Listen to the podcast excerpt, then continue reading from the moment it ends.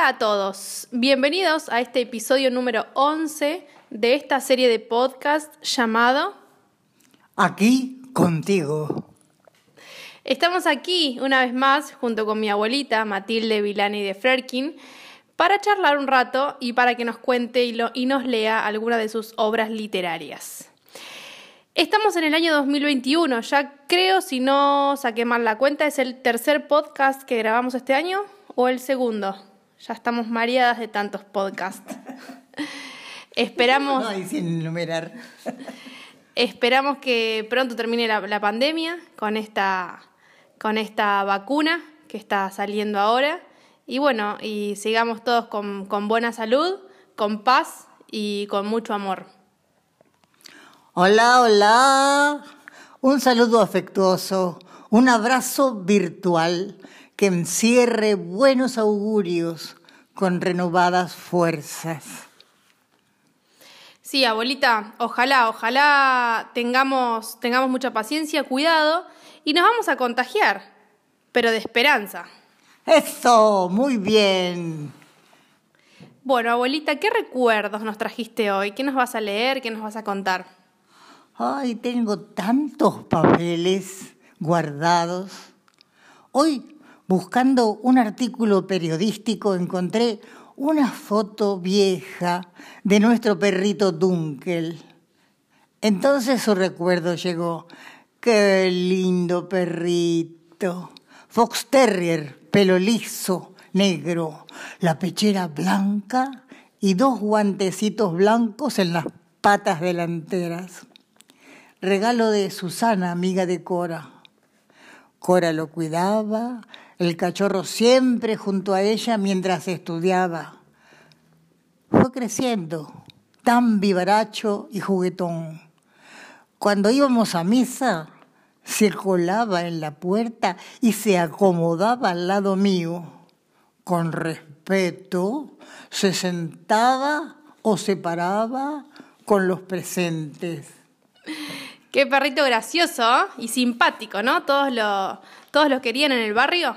Todos, todos. Ya verás. Una tarde, todos mis hijos fueron a pescar. Llevaban termo, mate, sándwiches, cañas completas, carnada y de compañero a Dunkel. Cuando se acabó la carnada, pusieron pedazos de jamón del sándwich en el anzuelo. Dunkel los saltó y mordió el jamón y el anzuelo se lo clavó en la trompa. ¡Ah! Corrieron a casa de Meme y él le cortó el anzuelo y lo liberó. Felizmente, todo bien. Qué susto, qué susto. Pero claro, él vio un pedazo de jamón y no pensó que se iba a encontrar con el anzuelo. Ah, qué susto. Después pasó el tiempo, pasó el tiempo. Fue penoso perderlo, pero su compañía fue muy pintoresca. Inolvidable perrito. Y contame un poco del nombre, Dunkel, que me gusta. Dunkel quiere decir oscuro en alemán. Eso dejé a mi marido que él hablaba alemán. Muy lindo nombre, Tuvimos El Dunkel. Dunkel 1 y el Dunkel 2. Perros con presencia. Bueno, ¿y ahora qué nos vas a contar?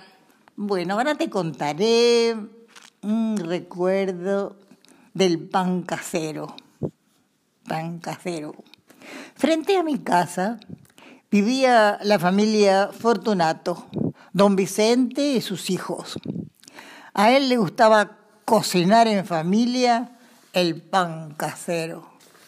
Él dirigía la operación de horno y sus hijas amasaban y amasaban y amasaban. Me gustaba mucho observar esos trabajos. Hacían panes grandes para toda la semana. Comer una rodaja tibia era para mí una delicia. Pero para Mónica, Maruca y Roca, Rosa, hijas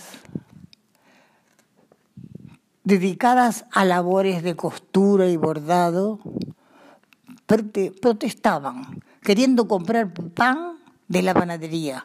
Jamás lo permitiría don Vicente. Este pan es más saludable y se acabó la protesta. Yo, calladita, llevaba una bolsa de labores de la escuela para practicar con ellas.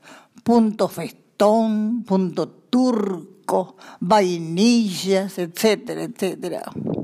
Un día, Maruca envuelve medio pan casero y me dice, mañana me traes tres pancitos franceses. Dale, pero envolvelos bien. ¡Ja! Teníamos un secreto cada semana. A escondidas, el pan. ¿Qué te parece? ¿Entonces hacían cambio de pan? Sí, hacíamos cambio de pan. Está bien, y salían todas ganando. Era, empezábamos a hacer lo que después se inauguró, que fue el trueque. El famoso trueque. El famoso trueque. ¿Y qué más nos vas a leer? Bueno, ahora voy a leer del libro Mentas que trajo el tiempo, La Casa Quinta, y después otra que se llama Partir, Soñar. A ver. Primero, la Casa Quinta, ¿no? Sí. Hacía tiempo que deseábamos comprar una casita en el palmar del oratorio para fin de semana. El lugar, antigua villa de verano, a 12 kilómetros al sur de Santa Cruz, era encantador. La plaza de sombra inmensa, adornada de palmas reales, bancos de madera labrada, cancha para juegos de pelota o para kermeses y casas coloniales rodeadas de jardines. Las calles de arena y pasto corto y las famosas rosquitas de maíz y queso de doña Encarnación Viruel. En su pulpería, todas las tardes los jóvenes guitarreaban y pololeaban y las viejas charlaban y tejían al crochet interminables cortinas y carpetas. Allí el tiempo se había detenido placenteramente. Las campanitas de plata del pequeño templo frente a la plaza abrían el crepúsculo y llamaban a oración. Cosme, el rematador de Hacienda, nos avisó de la casa en venta había pertenecido a doña Benita Alpiri, acaudalada estanciera, y a su hijo Jorge, muchacho hermoso, que hacía suspirar a todas las jóvenes. El mejor jinete para el juego de pato, verbo florido para las reuniones, alegre y bueno. Solo había recibido las cosas bellas de la vida, adulado por todos, pero tenía un defecto. Era muy rico y consentido. Por circunstancias del destino de los seres, fallecieron ambos, madre e hijo. El sobrino heredero quería vender todo. Fuimos a verla en el jeep una mañana que la primavera regalaba azares como una novia y colores alegres resplandecían al sol. Después de un monte de frutales, apareció la casa, blanca, rodeada de corredores con columnas argolladas para colgar hamacas, circundada por naranjos y limoneros, y en la pampita los penachos de las palmeras cosquillaban el cielo. La casa quedó tal como la dejaron, así por un año cerrada y abandonada. Era de hermosa construcción, pero había algo inexplicable.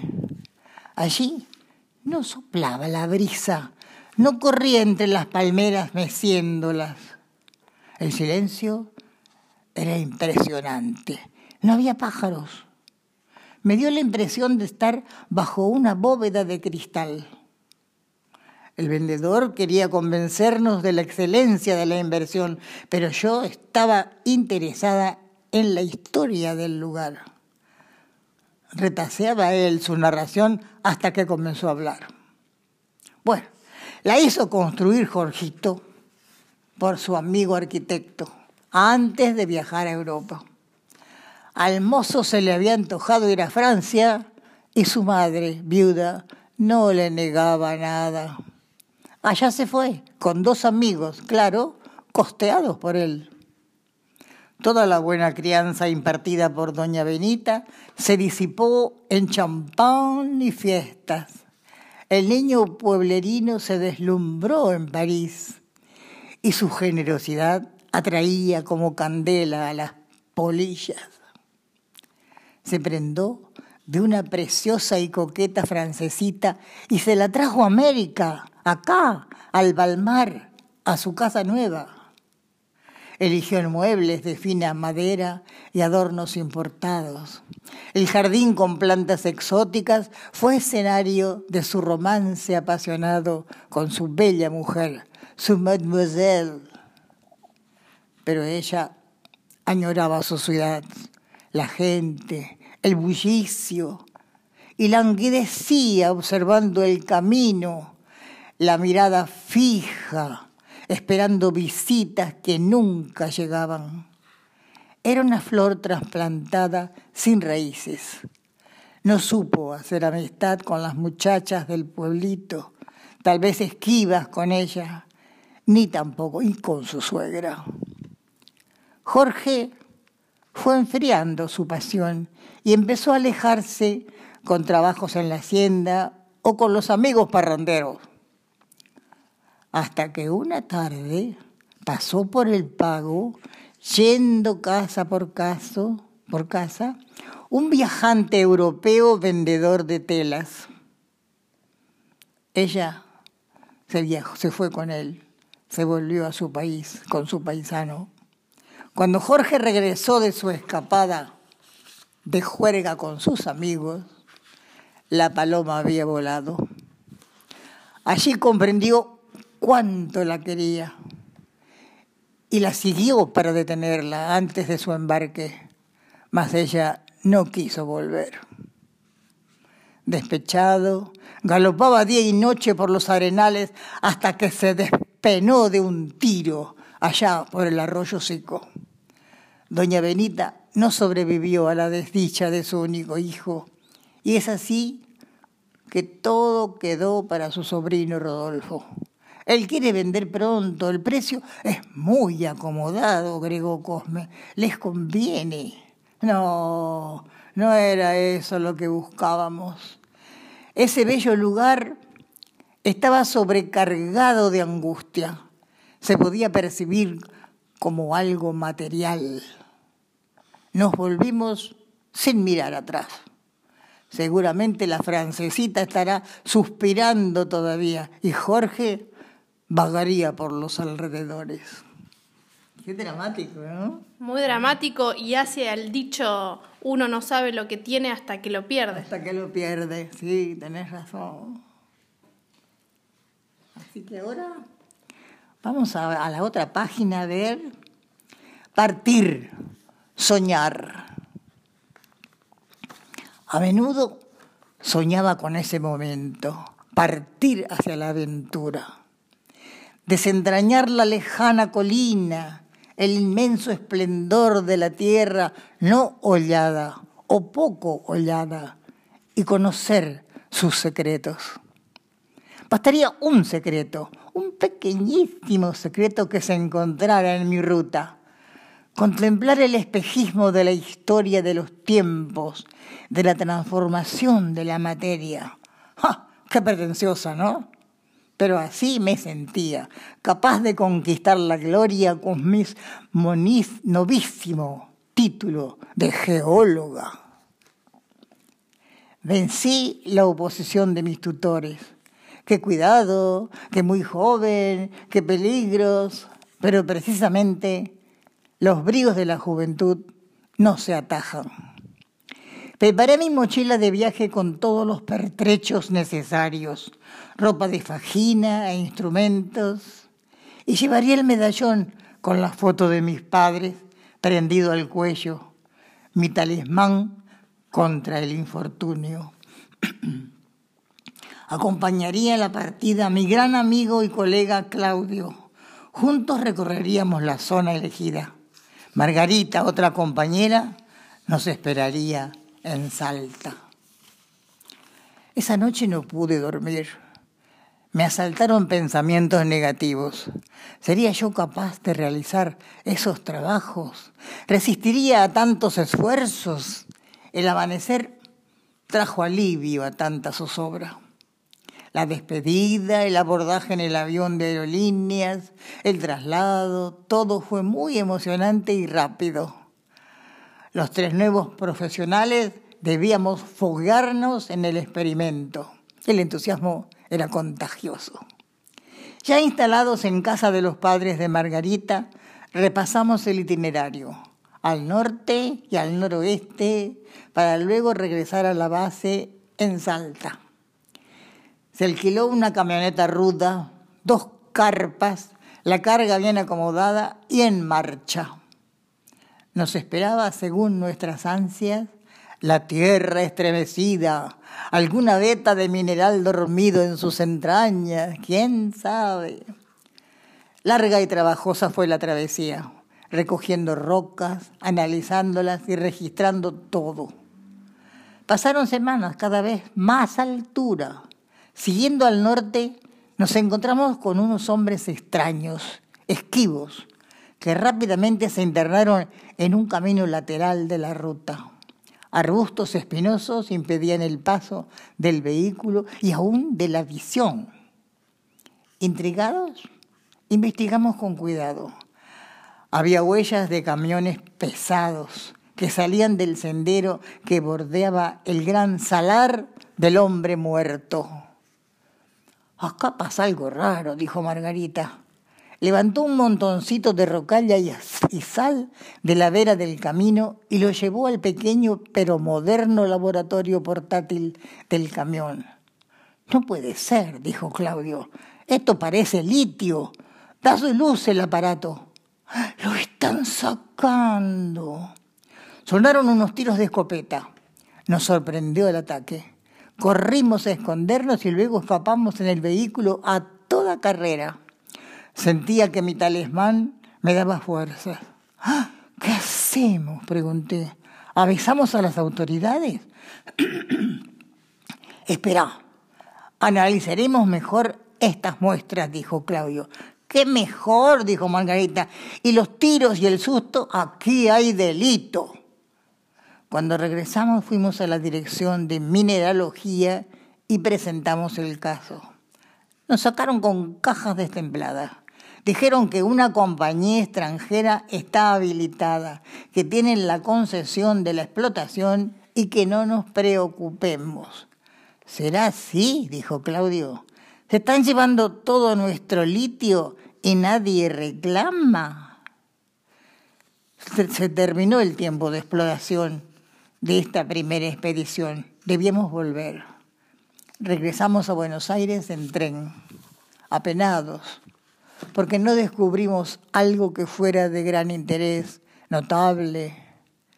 Preocupados por el porvenir de nuestras riquezas mineras explotadas por extraños, nos sentimos indefensos, consternados, pero no vencidos. Proseguiríamos en trabajo intenso esta investigación y en la defensa de nuestro suelo ardua tarea a la que nos comprometimos en un juramento. Chan, chan. ¿Y qué es el litio, abuelita? El litio es un metal de color blanco de plata que tiene por su poca densidad flota en el agua, en el petróleo y en la nafta y se funde a 180 grados. Y en combinación con el oxígeno forma la latina símbolo LIT, peso A6941. Son todos datos de científicos. ¿Y, y es muy utilizado para muchísimas cosas, muy valorado. ¿Y habrán conseguido descubrir algo más? No, eso quedó en suspenso. Bueno, ¿qué más nos vas a leer el día de hoy? ¿Qué más te voy a leer en el día de hoy? A ver, a ver. Bueno, algunas, algunas poemitas. Dale. Bueno, este se llama Tristeza. No le abras la puerta a la tristeza, invasora. No es buena compañera. Colecciona crepúsculos vacíos, noches negras más negras. Tiñe las mañanas de violeta. Se apodera de todos los recuerdos solo deja las culpas y querellas. No, no, cierra muy bien, afuera, que se vaya muy lejos y no vuelva. Toma para vos, tristeza. Bueno, yo tengo que confesarles ahora, ahora, ahora, ahora, les contaré que este, el 11 de enero cumplí 91 años, 91, 91. Estoy empezando otra vuelta alrededor del sol. ¿Qué tal? Recibí cariñosos saludos de la familia y de amigos. Muchas gracias, muchas gracias, muchas gracias. Y ahora, porque todos empe- tenemos algunas marquitas que a lo mejor queremos borrar, pero no. Son Que las no- líneas faciales. Que nos, característica, que nos caracteriza. Claro, claro. Bueno, hay una receta. Las líneas faciales. Si quieres conocer cómo se adquieren, tienes que coleccionar calendarios transcurridos. ¿Qué tal?